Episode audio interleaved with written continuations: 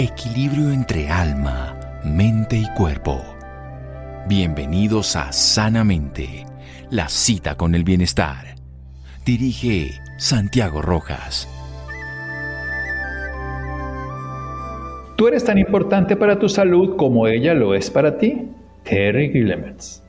Buenas noches, estamos en Sanamente de Caracol Radio, su programa de salud. Conozco a este personaje que voy a hoy entrevistar, que me place aprender de él, que me place que nos cuente algo maravilloso que en los últimos años se ha ido desarrollando. Cuando uno mira, por ejemplo, a médicos famosos, Ian Deadman, por ejemplo, de Australia, cuando uno mira a otros médicos de otros lugares del mundo, hacen prácticas que han revolucionado el concepto de cómo nutrir el organismo de una manera específica y particular a través del uso de sustancias en proporciones adecuadas, de nutrir el cuerpo para que él se defienda. A veces concebimos todos los temas como agresiones externas y como tratadas con medicamentos para inhibir las respuestas que llamamos enfermedad muchas veces, pero que en realidad son adaptaciones. Pero también podemos fortalecer las capacidades del cuerpo, a Dios rogando y con el mazo dando hacer que el cuerpo se repare, hacer que el cuerpo, que ya tiene las capacidades como lo hizo milenariamente, lo haga. El cuerpo es como quien dice, para que ustedes me entiendan, es mejor ir donde el fabricante y no donde un mecánico local, no alguien que me cambie las partes, sino que me las ponga originales. Pues de eso es lo que vamos a hablar, de una medicina ortomolecular a propósito de un congreso que empieza mañana, que seguirá el fin de semana con los siguientes días con el doctor Hugo Galindo como cabeza, es médico, epidemiólogo además, con diplomado en medicina funcional y PhD en medicina ortomolecular, el tema que nos compete en la noche de hoy. Y él es presidente de la Sociedad Colombiana de dicha medicina, medicina ortomolecular. Mi querido doctor Hugo Galindo, buenas noches y gracias por acompañarnos. Mi querido doctor Santiago, como siempre, aprendemos mucho de tus libros, de tus programas, qué envidia de la buena, todo ese conocimiento de tantos años. Aquí estamos a la orden y felices por este espacio. Bueno, mi doctor Galindo, ¿qué es esto de la medicina ortomolecular? Nutrientes, manejar todo con nutrientes. El doctor Linus Pauling, o como decimos en español, Linus Pauling, bautizó ese premio Nobel, ¿verdad? Que fue el, el ser humano que se ganó dos premios Nobel, bautizó esta medicina de tratar de no darle medicamentos alopáticos en la medida de las posibilidades a los pacientes, sino hacerlo todo con las moléculas adecuadas, con nutrientes. Bueno, y esos nutrientes, como cuáles son? Cuéntenos los que, porque a veces la gente entonces habla de nutrientes papa, yuca, arroz, carne, pollo, pero ¿cómo se llaman estos nutrientes de la medicina ortomolecular? Nutracéuticos, son los mismos de la papa, del arroz, de la yuca, pero en suplementos, en las dosis adecuadas. Es decir, hablamos tanto de los que se llaman macronutrientes, carbohidratos, grasas, que son los lípidos y las proteínas, pero en pastillitas o en inyecciones para uso endovenoso, y los micronutrientes, los más pequeñitos, que son pues todas las vitaminas y los minerales. Nosotros en la medicina ortomolecular eh, medimos en los pacientes cómo están sus minerales y sus metales pesados y bueno, tratamos de suprimir lo que está sobrando y agregar lo que está haciendo falta. Todo esto con nutrientes. Hay mucha gente que tiene exceso de aluminio en nuestro país o gente que tiene exceso de mercurio, pero les falta, por ejemplo, magnesio, etcétera. Bueno, le sobra lo que no necesita por la contaminación a veces del océano, por las ollas de aluminio, por la contaminación ambiental del plomo y le falta lo que necesita porque las tierras están bajas en magnesio, en selenio, en zinc, en fin. De eso vamos a hablar aquí en un momento a propósito de este congreso, el Simposio Internacional de Vitamina C, que todo lo que conozco yo lo aprendí del doctor Galindo de la vitamina C y del segundo Congreso Colombiano de Medicina Ortomolecular. Vamos a hablar en un momento aquí en Sanamente de Caracol Radio. Síganos escuchando por salud. Ya regresamos a Sanamente. Bienestar en Caracol Radio. Seguimos en Sanamente. Seguimos en Sanamente de Caracol Radio. Hugo Galindo, médico, epidemiólogo con diplomado además en medicina funcional y PhD en medicina ortomolecular, siendo el presidente de dicha sociedad colombiana de medicina ortomolecular. Nos habla de que el doctor Linus Pauling o Linus Pauling se ganó dos premios Nobel, incluso algo que no ocurre con frecuencia y que tiene la característica de que ideó un método que nosotros podemos utilizar de dar micronutrientes y macronutrientes, las proteínas, carbohidratos, grasas y también vitaminas, minerales, incluso la fibra, para que tengamos la posibilidad, hoy se llaman farmanutrientes o nutracéuticos, o sea, farma de productos como si estuvieran farmacológicos, pero que el organismo reconoce como naturales, no son ajenos al cuerpo, no son generados, digamos, de una manera artificial, sino producto de una composición natural y que llegan al organismo y que identificados el organismo como nutrientes pueden tener las propias condiciones de reparación, las capacidades de bienestar. Lo que hacemos entonces es aumentar lo que falta, esos micronutrientes, sean minerales, vitaminas, proteínas, en suplementos o en sueros, y al mismo tiempo retirar lo que sobra como nos ha dado el ejemplo de aluminio y el mercurio, yo le sumé el plomo, pero ahí pueden poner el cadmio y pueden poner otra cantidad de sustancias. ¿Cómo se lleva a cabo ese diagnóstico adecuado para saber qué nos falta y qué necesitamos, doctor Galindo? Es muy fácil. Eh, nosotros en el consultorio tenemos unos equipos que son muy sencillos. Eh, a medida que van pasando los años en cada congreso médico alrededor del mundo van lanzando equipos y cada vez son más económicos, más elementales. Por ejemplo, en el Congreso de Medicina Ortomolecular de Sao Paulo, en Brasil, hace cuatro meses, yo conocí un nuevo equipo que se llama OligoCheck. Entonces es del tamaño de un celular y le escanea a un paciente todos sus minerales, como está sodio, calcio, eh, potasio, magnesio, etcétera, y al mismo tiempo escanea cómo están todos los metales pesados y si están en un rango aceptable o están elevados o están deficientes. Entonces, por ejemplo, si uno eh, hace un escaneo a un paciente, que es simplemente un aparato que se pone en la, cinco puntos en la palma de la mano y refleja eh, en un software que hay cómo están esos valores. Entonces es una maravilla. Doctor Santiago, hace unos años nos tocaba eh, nos tocaba enviar las muestras de cabello a Estados Unidos y las muestras de sangre en laboratorios colombianos era muy costoso y hoy, hoy es muy fácil. Y el software enseguida hace una relación de variables y dice si hay o no hay estrés oxidativo y con base en ese resultado hacemos las correcciones. La gente queda asombrada cada vez que hace ese chequeo y lo vamos a estar demostrando en el Congreso el primer día. O sea, en el precongreso vamos a hacer demostraciones entre los participantes de cómo se mide el estrés oxidativo. Eso es bien importante porque medir el estrés oxidativo es, hoy sabemos que la pérdida, digamos, de la capacidad de liberarnos de los oxidantes lleva a una complejidad. Pero también es un equilibrio, no solo es dar antioxidantes por darlos, sino producir ese equilibrio. Cuéntenos un poquito de la vitamina C, este misil, como usted lo denominó en su libro hace muchos años, que tenemos frente al estrés y ante muchas cosas. Cuéntenos de este maravilloso prodigio de la naturaleza que perdimos la posibilidad de producirlo. ¿Por qué pasó eso? La vitamina C es la reina de la naturaleza. La vitamina C es definitivamente el nutriente que la gente debería medirse, cuidar, porque es muy frágil.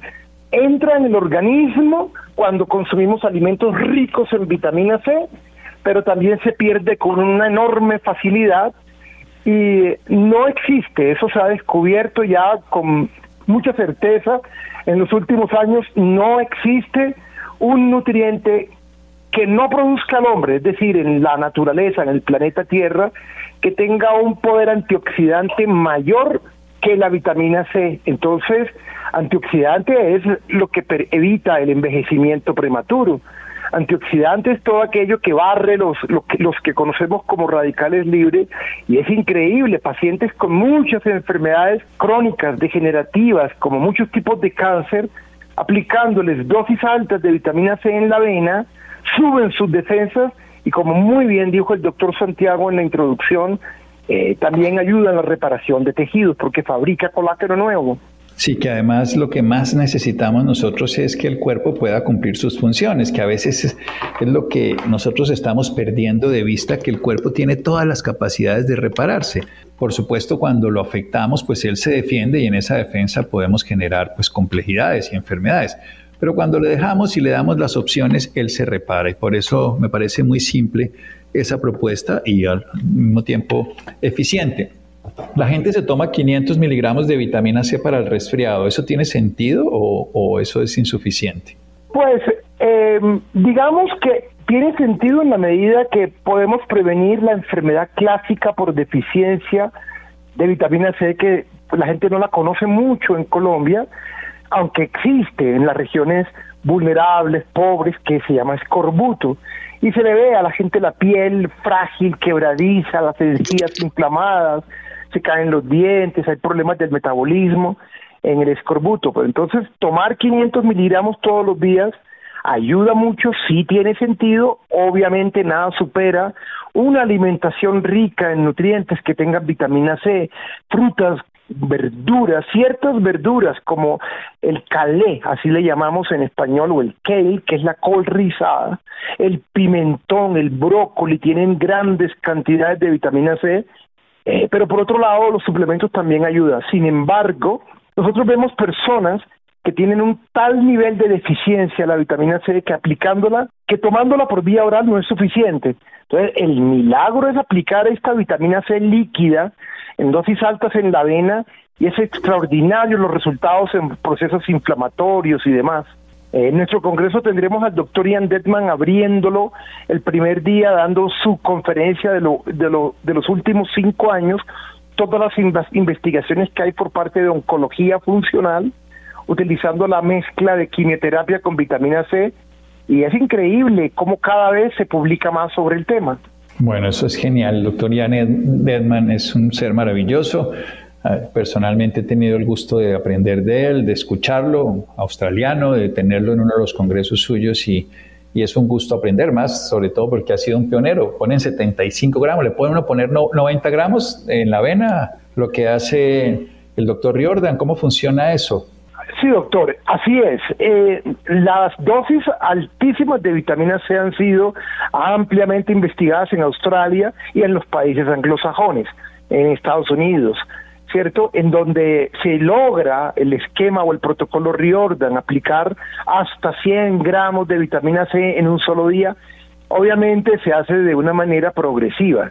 Pero es que la bendición de esto es, hace 20 años cuando yo regresé de aprender del doctor Ian Detman y de la Universidad Australiana Colombia, poca gente conocía el tema e incluso algunos oncólogos simplemente por la falta del conocimiento se oponían, se oponían a este tratamiento.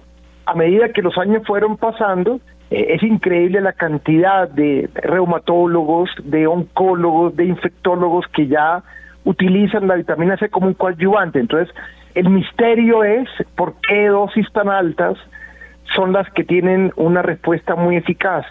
En medicina decimos que bloquean la interleuquina 6, que es una de las citoquinas proinflamatorios. Y en términos, para que todo el mundo lo, lo comprenda, a veces el cuerpo necesita un poco de ayuda de tantos tóxicos que hay entre medicamentos y alimentos, y la vitamina C es esa ayuda. Cuando empezó toda la historia del COVID, vimos que los médicos chinos publicaron en cuidado intensivo cómo los pacientes que recibían vitamina C también hacían la menor posibilidad de hacer tormenta de citoquinas, que esto fue la causa principal de la muerte durante esa época del 2020, además de la coagulación intravascular diseminada y todo. Me voy a ir un poco más, más sencillo. ¿Qué es esto del escorbuto subclínico? Usted lo nombró tácitamente ahí, lo, lo enunció por un lado, pero uno, como dice, necesita 60 miligramos de vitamina C para evitar el escorbuto, pero muchas personas hacen ese escorbuto subclínico. Cuéntenos un poquito más porque creo que por ahí hay muchos de los padecimientos de fatiga, de cansancio, de envejecimiento prematuro, hasta dolores articulares. La vitamina C, los dolores articulares les va muy bien y a veces hasta de resfriados también. Cuéntenos al respecto, doctor Galindo. Exacto, doctor Santiago. La, lo, lo que se llama escorbuto subclínico es más frecuente de lo que la gente se puede imaginar. Seguramente las personas que están escuchando este programa, muchos tendrán eso, escorbuto subclínico, y es lo que un ser humano manifiesta por una deficiencia de vitamina C sutil, leve.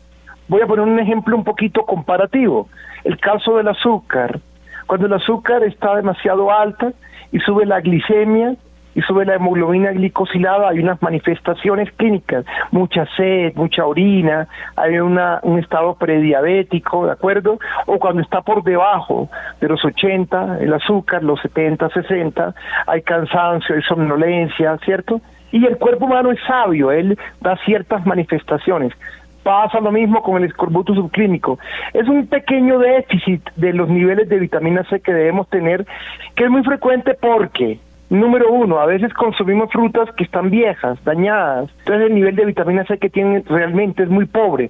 Una naranja que esté en mi casa, un limón que esté en mi casa hace cinco días, cuatro días, ya ha perdido el 90% de soporte de vitamina C. Es una falsa creencia ver productos que dicen que tienen vitamina C, realmente ella es muy frágil y se pierde muy rápidamente la vitamina C es el nutriente más potente que hay en la naturaleza, pero al mismo tiempo el más frágil.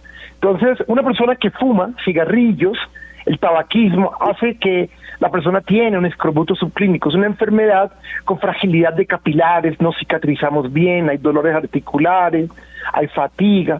Personas, por ejemplo, con fibromialgia, nosotros al tratamiento que hace un reumatólogo con corticoides le agregamos dosis altas de vitamina C y la respuesta es increíble.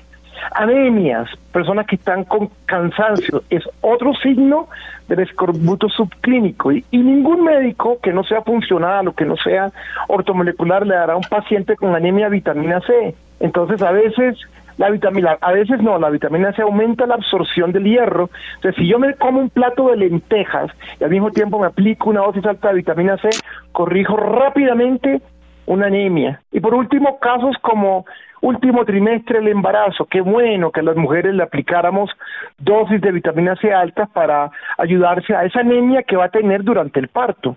La vitamina C, un, un micronutriente, en este caso una vitamina, pero de un macroefecto en el organismo porque evita el daño oxidativo, disminuye la posibilidad de arteriosclerosis, ayuda a retirar gran cantidad de esa lucha permanente que tiene el sistema contra agresiones eh, de cualquier tipo, internas o externas, y se convierte entonces en un barredor de radicales y una sustancia muy, muy bien estudiada, muy científicamente documentada, como lo que el doctor Janet Dedman, que nos va a acompañar o que va a acompañar a los colombianos, porque yo estoy aquí en España en este momento, pero que estaré en ese virtualmente en ese congreso. Vamos a hacer un pequeño corte aquí en Sanamente de Caracol Radio con el doctor Hugo Galindo. Síganos escuchando por salud. Ya regresamos a Sanamente. Bienestar en Caracol Radio. Seguimos en Sanamente. Seguimos en Sanamente de Caracol Radio. Estamos hablando de la vitamina C. Estamos hablando de los micronutrientes, los nutracéuticos, los suplementos, la importancia de entender que podemos apoyar al organismo con suficiente cantidad de micronutrientes para que se transforme la vida. A propósito de que mañana el doctor Jan Dedman y otros colegas colombianos, en este caso el doctor Hugo Galindo, van a estar en un simposio de vitamina C. Pero ¿qué va a pasar el 2 y 3 de diciembre, doctor Hugo Galindo, el Congreso Colombiano de Medicina Ortomolecular? Cuéntenos un poco al respecto. Bueno, eh, este congreso es el hijo de un congreso grande que nació en Brasil. Bueno, ellos llevan ya, es increíble, fueron, eh, están en la versión número 32.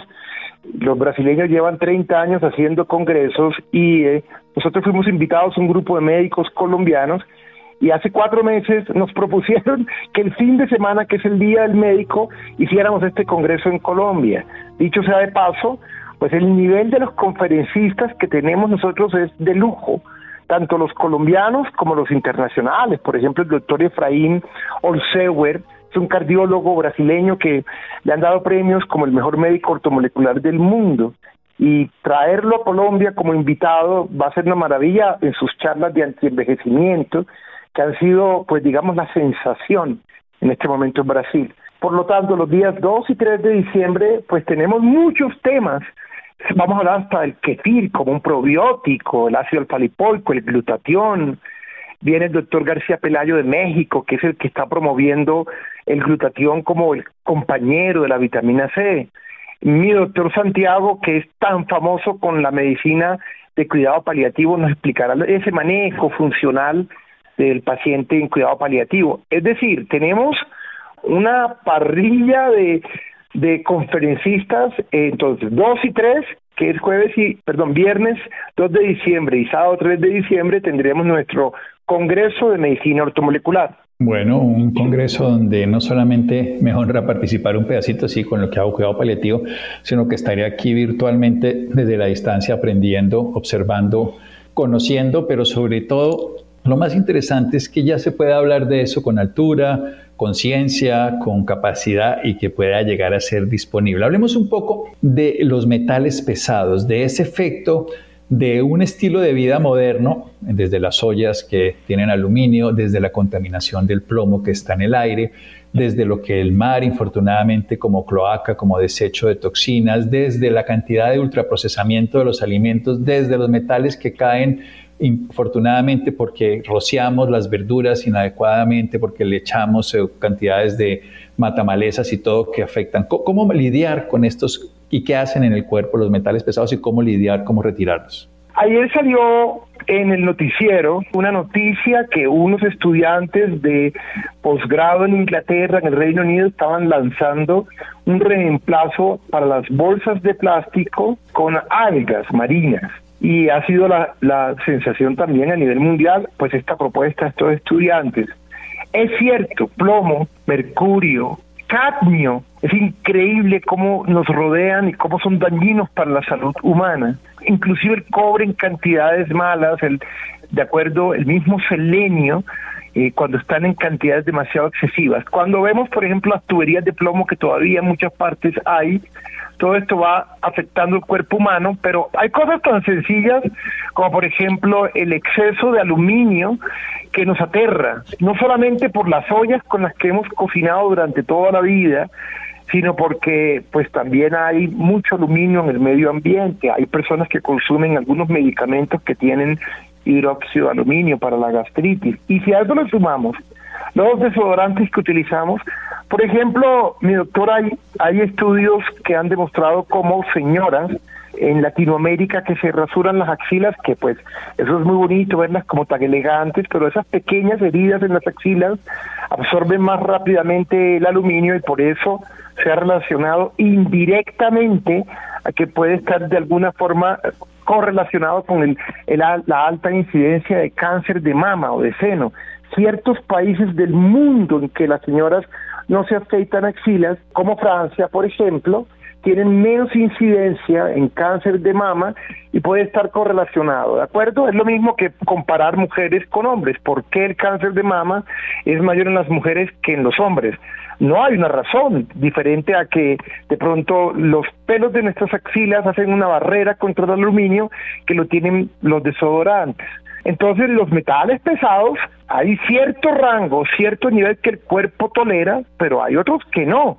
El mercurio es increíble la cantidad de gente, sobre todo ciertos vegetarianos que consumen grandes cantidades de peces, y mientras más grande es el tamaño del pez, mayor cantidad de mercurio tendrá. Entonces nosotros podemos consumir mucho mercurio en la alimentación o en el medio ambiente, en las amalgamas o en las calzas que tuvimos en una época en, en los dientes, eh, y este mercurio que se libera de las calzas hombre, el cuerpo lo va teniendo y es un metal pesado y definitivamente no es bueno. Entonces hay ciertas enfermedades que están relacionadas. Por ejemplo, las personas mayores que terminan con Alzheimer, hay una correlación con los metales pesados. Entonces, para eso hay solución. Es que yo creo que no nos, podemos los médicos ortomoleculares quedar con la identificación de los problemas. Ya hay demasiados problemas en Colombia. Hay solución y la solución está definitivamente en hacer, por ejemplo, quelaciones, en darle a los pacientes ciertos nutrientes como el ácido alfa lipoico que tienen un efecto quelante, ¿de acuerdo? Es decir, de barrer metales pesados del cuerpo y vuelve y juega. Nosotros lo medimos. Le medimos a un paciente su nivel de mercurio después de unos tratamientos endovenosos con algunas vitaminas y minerales eh, y algunos alimentos. El perejil, increíble, que tiene efecto quelante, un mes después, después de cuatro semanas de tratamientos sencillos y económicos, se puede ver cómo esos niveles o de mercurio bajan.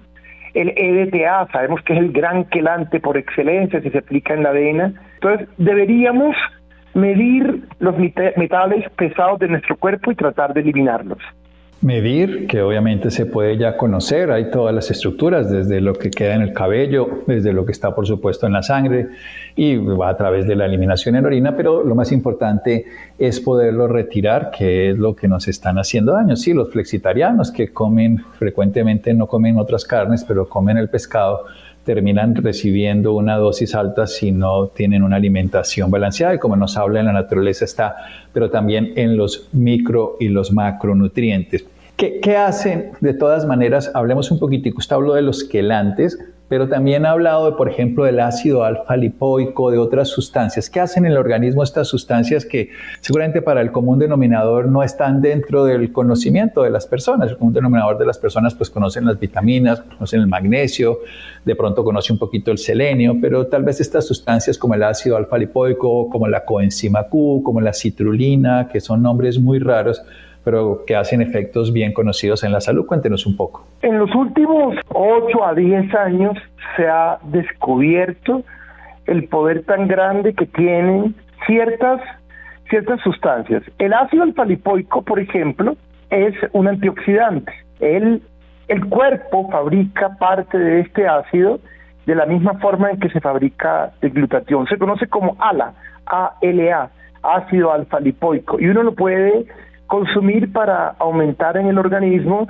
el barrido de metales pesados, el barrido de radicales libres. Como de pronto para responder la pregunta de una forma muy sencilla, aunque el nombre es curioso porque comienza con la palabra ácido, ¿cierto? El ácido alfa lipoico. Uf, es increíble cómo al entrar en el organismo va ayudando a todo el sistema nervioso, tanto central como periférico. Se sabe que en el sistema nervioso central ayuda a estabilizar las mitocondrias cerebrales. Eso es increíble. Eso es increíble. Y en, y en, el sistema nervioso periférico, es decir, en los nervios que tenemos que llegan a las diferentes partes del cuerpo, sobre todo en la parte distal, protege la transmisión de los impulsos nerviosos. Lo voy a explicar de una manera, de una manera mucho más sencilla. Cuando alguien es diabético, puede, si se agudiza la enfermedad, la diabetes, uf, puede darle lo que se llama una polineuropatía, que los nervios distales están generando adormecimiento de las manos, de los dedos, de los pies, inclusive sabemos que una persona diabética complicada puede llegar a tener una gangrena y a perder ciertos miembros del cuerpo y hasta la muerte. El ácido alfa previene esta situación. Entonces, increíble que antiguamente a un diabético solamente se le daba los medicamentos que bajan los niveles de azúcar en la sangre, entonces metformina y etcétera, pero hoy en día sabemos que si le damos como suplemento esta, digamos, este antioxidante, que es el ácido alfa se le va a proteger toda su parte neurológica o nerviosa. Ahora, sabemos nosotros que hay un combo de tres elementos que funcionan de manera integral en dentro del cuerpo. Ácido alfa glutatión y la vitamina C. Ellos hacen dentro del cuerpo un efecto antioxidante que nos protege a nosotros de tóxicos. Yo una vez preguntaba en un evento en Colombia, levanten la mano las personas por encima de los 40 años de edad que no consuman ningún medicamento. Nada, ningún medicamento realmente fueron muy pocas las personas que levantaron la mano. Entonces, al parecer, a medida que vamos aumentando en edad, algún medicamento estamos consumiendo, lo que sea, desde un paracetamol. Y todo medicamento tiene un efecto menor o mayor dentro del cuerpo y el ácido alfa-lipoico, al igual que el glutatión, nos desintoxican de estas sustancias. Doctor Galindo, ¿cuántas veces deberíamos, digamos, nosotros eh, hacernos mediciones de los antioxidantes, revisar como uno va al examen de próstata después de los 40, las mujeres la citología cada 2, 3 años, la mamografía después de los 40 o 50 años. Pues esto también es igual de importante, como una revisión de antioxidantes y poderse colocar estos quelantes o estos antioxidantes o estas sustancias eh, con capacidad de reparación de los tejidos. ¿Cómo funciona eso también en una medicina preventiva y una medicina de pronóstico natural? Nosotros en la medicina ortomolecular proponemos que el ser humano, su expectativa de vida oscila entre los 80 y los 90 años. Por lo tanto, los 45 años sería la mitad de la vida de una persona en condiciones normales. Entonces, después de los 45 años de edad, si queremos hacer prevención y cuidarnos y ver cómo estamos, hagámonos un chequeo. Yo me hice uno. Yo me hice un chequeo a los 55 años de edad y quedé aterrado pues de lo alto que yo tenía el nivel de mercurio y yo me cuido mucho, ¿de acuerdo? Pero también soy un gran consumidor de, salmón y de y de atún, por ejemplo. Bien, entonces yo diría que una vez en la vida, por lo menos después de los 45 años, hacer el mapeo, el estudio de cómo está mi cuerpo, es muy bueno hacerlo y es muy sencillo y muy económico. Ahora bien, si hay síntomas, entonces las personas que tienen temblor en las manos, las personas que tienen fatiga y que sienten que se cansan más de lo usual, las personas que se les quiebran las uñas, que tienen insomnio, alteraciones del patrón de sueño, deberían hacerse la prueba por lo menos cada dos, tres años, haciéndose las debidas terapias de desintoxicación. Por ejemplo, no alcancé a mencionar la coenzima Q10, ¿cierto? Es un gran protector de la fibra cardíaca. Están las células del cuerpo humano, pero en mayor cantidad en la fibra del corazón. Entonces, qué bueno sería que la gente supiera que podemos evitar la oxidación de la fibra cardíaca eh, con el ácido, por ejemplo, con la coenzima Q10. Entonces, la medición yo creería que no es muy frecuente. Hay un abogado que viene de Montería que le gusta hacerse mucho la medición porque él fuma demasiado. Una cajeta diaria de cigarrillos, él sabe, él vive controlando sus niveles de cadmio entonces, claro, cuando trabajamos con mercurio, cuando trabajamos con metales pesados o en flores, en cultivos de flores, ¿cierto? O en lugares donde se fumigan herbicidas y pesticidas, pues esa medición se debería hacer con más frecuencia, por lo menos cada seis meses. Pero de lo contrario, yo creería que por lo menos una vez en la vida, pues conocer cómo está la situación y hacerse un control a los tres años. Muy bien, doctor Galindo.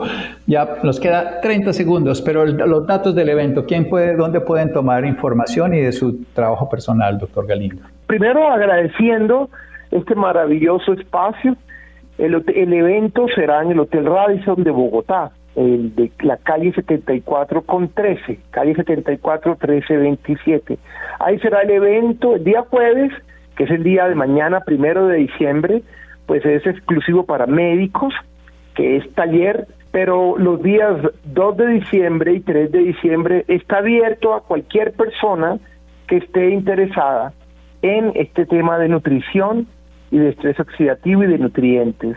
Y tenemos un teléfono de la fundación que coordina el evento 318 701 8381 o 312 405 6986 Ahí estamos a la orden. 318-701-8381, 318-701-8381. Doctor Galindo, muchas gracias. Doctor Santiago, mil gracias, éxitos en esa estadía en España, no nos queda la menor duda, todo el bien y todo el beneficio que el doctor Santiago le está haciendo a la comunidad. Bueno, seguimos aquí en Sanamente de Caracol Radio. Síganos escuchando por salud. Ya regresamos a Sanamente. Bienestar en Caracol Radio. Seguimos en Sanamente. Seguimos en Sanamente de Caracol Radio 318-701-8381, 318-701-8381, el teléfono de los interesados en esto del doctor, nuestro doctor Hugo Galindo, sobre el curso de medicina ortomolecular y de todo lo que él trabaja. Bien, ya para cambiar de tema, algo muy preocupante. Siete casos de suicidio se presentan a diario en Colombia. ¿Qué está pasando, Isidro, por favor? Muy buenas noches al doctor Santiago y muy buenas noches a todos nuestros oyentes. Hoy vamos a hablar de un tema muy importante y de un tema al que hay que ponerle muchísimo cuidado y es que en Colombia al día siete personas se suicidan. ¿Qué es lo que está pasando? ¿Qué lleva a que las personas tomen esta decisión? Lo vamos a conversar de la mano de la doctora Ángela Gisette Caro. Ella es docente de la Escuela de Estudios en Psicología del Politécnico Gran Colombiano y actualmente es estudiante del doctorado en Psicología de la Universidad Nacional. Doctora Ángela, muy buenas noches. Gracias por estar con nosotros aquí en Sanamente. Hola, buenas noches para ti y para todas las personas que nos escuchan. Doctora, esta cifra es bastante preocupante. Siete personas al día se suicidan en Colombia. ¿Qué ocurre? ¿Qué es lo que está pasando? Cuéntanos un poco sobre esta investigación que usted está realizando. Bueno, pues esta es eh, una cifra que preocupa sobre todo a los países de ingresos medios y de ingresos bajos, quienes en este momento somos quienes estamos aportando las mayores cifras de suicidio a nivel mundial. Y eh, además, esta muerte, digamos, prematura a causa del suicidio se produce sobre todo en personas entre los 17 y los 29 años, ¿no? Esta etapa allí de transición entre la adolescencia, la adultez, eh, que coincide además con estar en el contexto universitario, son todos esos elementos a los que debemos eh, poner particularmente atención. Doctora, un dato que nos llama mucho la atención es que se han reportado en los primeros siete meses del 2022 1.564 suicidios, de los cuales 1.241 corresponde a hombres. ¿Será que el hecho de no expresar emocionalidad o quizás vivir en una sociedad un poco machista nos pasa factura a los hombres? Bueno, yo creo que, es decir, no está vinculado como tal con el ser hombre o ser mujer, sino con esa construcción social en donde hemos identificado que los hombres deben ejercer unos roles, las mujeres deben ejercer otros roles, ¿no? Y dentro de esos roles que hemos construido nosotros como sociedad, ¿no? Y que no están vinculados a nuestra biología, eso es importante dejarlo claro, sino que como sociedad hemos de alguna manera moldeado qué es lo que debemos hacer para ejercer el rol de hombre o el rol de mujer y lo que se ha visto, por ejemplo, es que los hombres piden menos ayuda. Es muy difícil que un hombre busque ayuda, incluso uno lo ve en el día a día, ¿no? Un hombre se ve perdido en la ciudad y busca todas las maneras de solucionarlo, eh, evitando... Antes de preguntar. Antes de, de, pedir ayuda, ¿no? En una cosa tan sencilla como eso podemos verlo evidenciado.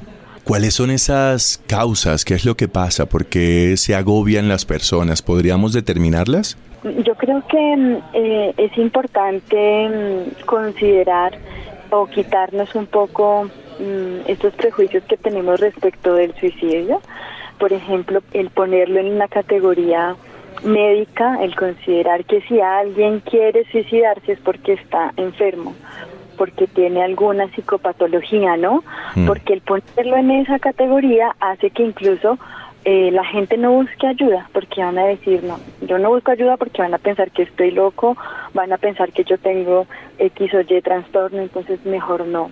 Hay muchas personas que tienen ideación suicida y que no están diagnosticadas y que no tienen ninguno de estos eh, trastornos, ¿no? Entonces es muy importante eh, quitarlo de allí, no queriendo decir que nadie lo tenga, es decir, sí hay personas con depresión que se suicidan, pero no todos aquellos que se suicidan tienen depresión o tienen algún trastorno mental, ¿no? O sea, no siempre está asociado un tema de salud mental, para, para decirlo en otras maneras, ¿sí? Pues la salud mental es un concepto tan amplio.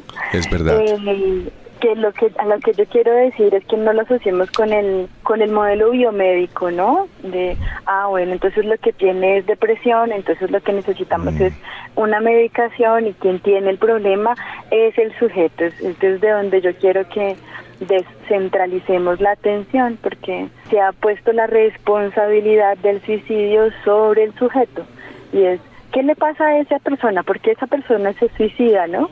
Poniendo la responsabilidad allí cuando la conducta del suicidio o el suicidio es en realidad un llamado de atención de que la vida no merece ser vivida en las condiciones ambientales en las que ésta se encuentra. No es el sujeto en realidad, sino todas esas condiciones en las que puede estar inmerso a nivel económico, a nivel interpersonal, a nivel social, eh, bueno, diversos factores pueden interactuar allí que hacen que el sujeto pues no se sienta eh, agradado viviendo esa vida eh, que está viviendo, ¿no? Entonces es un llamado a nosotros como sociedad. ¿Qué estamos haciendo nosotros como sociedad para que esto emerja? Es como el síntoma de que algo en la sociedad está funcionando mal más allá de que algo en una persona esté funcionando mal. O sea, es una serie de cosas, no es simplemente la persona eh, como tal. Doctora, siempre que hablamos de estos temas, una de las frases que uno escucha en el colectivo popular es, la persona que se quiere suicidar no lo comenta, o la persona que quiere acabar con su vida no está hablando de eso todo el tiempo, pero eso quizás hace que no prestemos atención a quienes a veces nos están dando como señales o alertas. ¿Qué podemos hacer cuando un amigo, un compañero, su pareja, un hermano, bueno, quien sea, nos habla del suicidio, nos habla de la idea de cometer suicidio? Yo creo que es muy importante poder escuchar a todas las personas que en algún momento nos dicen eh, o nos dan algún tipo de reporte en donde cuestionan el hecho de estar vivos, ¿no? Y qué pasaría de pronto si ellos no estuvieran, a quienes pudieran aliviar y esos son elementos, digamos, que nosotros debemos eh, considerar. La teoría interpersonal de Joyner, por ejemplo, nos habla que si una persona no siente que pertenece a un lugar, ¿no? Podría desde allí emerger ideación suicida o también si se siente una carga para los demás. Entonces, por ejemplo, una persona que está enferma, una persona que está sin trabajo, alguien está asumiendo la responsabilidad de esa persona, no hacerlo sentir como una carga, ¿no? Eh, sino por el contrario, pues poder eh, trabajar con esta persona para que en equipo podamos eh, llegar a, hacer, a soluciones en donde él también tenga una parte de responsabilidad, identifique que no está haciendo una carga, pero además también hacerlo partícipe, hacerle sentir que pertenece a distintos escenarios, ¿no? Académicos, laborales, sociales. Entonces, a veces salimos a tomar cerveza con los compañeros de la empresa y, y hay alguien que se siente allí solo, es una persona que seguramente sentirá que no pertenece a ese grupo social. Luego, todos esos elementos en los que nosotros podamos incluir, acercar, agrupar a personas, eh, convocarles y hacerles sentir acogidos, eh, van a ser unos elementos muy importantes para que seguramente la ideación suicida no se presente. ¿Qué tanto influye el conversar de este tema? Y se lo pregunto porque a veces tenemos esa idea de no, con los adolescentes no hablemos del suicidio, con los niños no hablemos de este tema, no lo conversemos incluso en la familia, donde hay un montón de adultos. Como que hay un miedo a atraer el suicidio conversándolo, ¿no? Creo que no solamente el tabú es del suicidio, sino de la muerte en general, ¿no? Mm. Una vez se habla incluso con sus papás y dice, bueno, cuando yo muera, le dice, no diga eso, ¿cómo decir que, que cuando muera? No, no, hablemos de eso, no nos gusta hablar de la muerte como sociedad. De hecho, no nos preparan para la muerte incluso cuando tenemos un cáncer terminal, ¿no? siempre es, no, tú vas a vivir, tú vas a salir de esto, tú vas a luchar, pero no nos preparan para acoger la muerte y saber que ella está cerca de nosotros. Entonces, yo creo que es el tema y la construcción social que hemos hecho alrededor de la muerte y cómo resignificamos esto. Si alguien seguramente nos habla o vemos del suicidio de alguien, muy importante poderlo conversar, poder identificar pues todos estos elementos de los que hemos estado hablando, que no es digamos un tema unicausal y que es la persona quien tiene la responsabilidad, sino que son la suma de muchos elementos que agrupados pueden generar ello y, cómo nosotros podemos convertirnos eh, entonces en elementos protectores de nuestros propios compañeros, ¿no? De quienes están a nuestro alrededor. Eh, y cómo podemos hacerlos sentir acogidos y cómo podemos hacerlos sentir pues, que pertenecen, digamos, a un grupo social en donde son eh, pues acogidos por nosotros. Entonces yo creo que la prevención va desde ahí en el poder hablar sobre esas causas y cómo nosotros somos agentes y que pueden de alguna manera propiciar esos espacios por medio de los cuales los demás se sientan acogidos y se mitiguen en alguna manera que emerjan las ideas de la propia muerte. No sé si es muy apresurada mi aseveración, pero en este caso nuestro compromiso como sociedad es como acoger a quienes sentimos que de alguna forma se sienten aislados. Así es, yo creo que ese es un elemento fundamental y es podernos sentir que pertenecemos a un lugar, em, sentir que otros se preocupan por nosotros, ¿no? La soledad, por ejemplo, es un factor de riesgo para el suicidio. Entonces, bueno, no es el único, ¿no? No es el único factor protector, pero sí es un factor muy importante. Doctora Ángela, muchísimas gracias por estar con nosotros en Sanamente. No, a ustedes, gracias por la invitación. Un abrazo, feliz noche. Feliz noche, hasta luego. Gracias Isidro, muy preocupante el tema, muy doloroso, gracias a Mario. Gracias a Ricardo Bedoya, gracias a John Sebastián. Quédese con la programación de Caracol. Buenas noches, Caracol es más compañía. Descansen.